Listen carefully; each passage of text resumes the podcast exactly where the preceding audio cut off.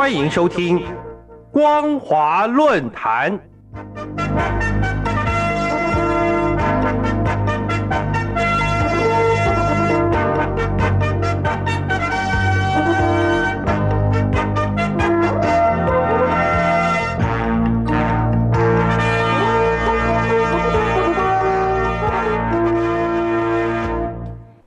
各位听众朋友，大家好，欢迎收听今天的光华论坛，我是兰陵。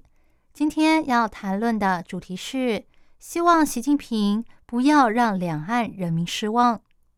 一如预期，习近平无视中共领导人的任期限制，继续连任掌权，集权力于一身，开启了习近平时代。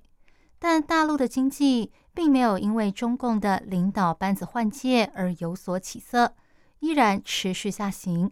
不但港股重跌，人民币对美元的汇率也持续下修，股民哀鸿遍野。大陆人民正睁大眼睛看习近平如何解决经济、美中关系和两岸议题的三大难题。这次中共二十大的新一届中央委员名单。打破了以往的六大潜规则。首先是推翻了老领导定江山，也就是所谓的老人政治，老同志不再是中流砥柱，实力才是王道。中共前总书记胡锦涛在会议上被随扈架走的画面，就是最血淋淋的例子。其次是打破七上八下的潜规则，这个在十六大所确立的。六十七岁可以继续做，六十八岁以上退任的规矩，是邓小平为了避免权力过度集中，同时让优秀世代接班所做的安排。但如今在习近平的运作下，已经完全崩解。第三是废除中央政治局常委以下委员的年龄门槛限制。第四是打破山头规则。这次中央政治局的七个常委。清一色都是习派，以胡锦涛为首的团派完全被歼灭。这意味着习家军已经完全掌权，集体领导已经成为了历史名词。第五，没收上一届领导人的干部推举权，所有的人事安排完全由习近平来决定。第六，隔代指定接班人的规则也被废除。当年。邓小平隔代指定了胡锦涛，江泽民隔代指定了习近平，胡锦涛与温家宝则隔代指定了胡春华和孙政才。但胡春华在二十大未能入场，显见隔代指定制已经不复存在。大陆六四学运的领袖王丹曾说：“习近平不可能用不是自己派系的人。”美国之音也指出，新入场的李强。蔡奇、丁薛洋等人全部都是习家军。澳洲大学亚太学院权威讲师宋文迪认为，习近平在用人上考虑的是能否凸显他的统治力，而不是展现宽宏大量的态度。新常委的阵容传达了一个讯息，那就是赢家通吃的政治时代已经来临。美国加州大学圣地亚哥分校副教授史宗汉也指出。李强没有在国务院工作的经验，却很可能接管这个复杂的官僚系统，显见习近平对任命权的绝对控制。他就像是一位没有任何限制的领导人。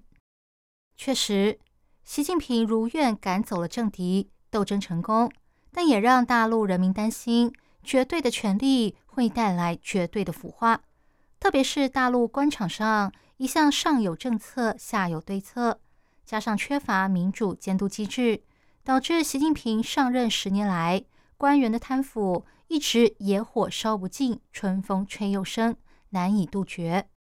除了展现肃贪防弊的坚定决心外，目前大陆经济、美中博弈以及两岸也是三大问题，需要习近平应用他的智慧来慎重以对。首先，中国今年的经济成长创下了四十年以来的第二低，失业率攀升，加上供应链受到疫情冲击，动态清零政策导致外商纷纷撤资外移。除此之外，房地产业泡沫化，烂尾楼事件层出不穷，以及银行倒闭等等，对国内经济来说更是雪上加霜。第二个问题是美中角力越演越烈，从贸易战、关税战到科技战，加上全球各国担心中共霸权带来的危害，串联成围堵中国的统一战线，不但导致市局不稳，也让中国陷入了经济与外交的困境。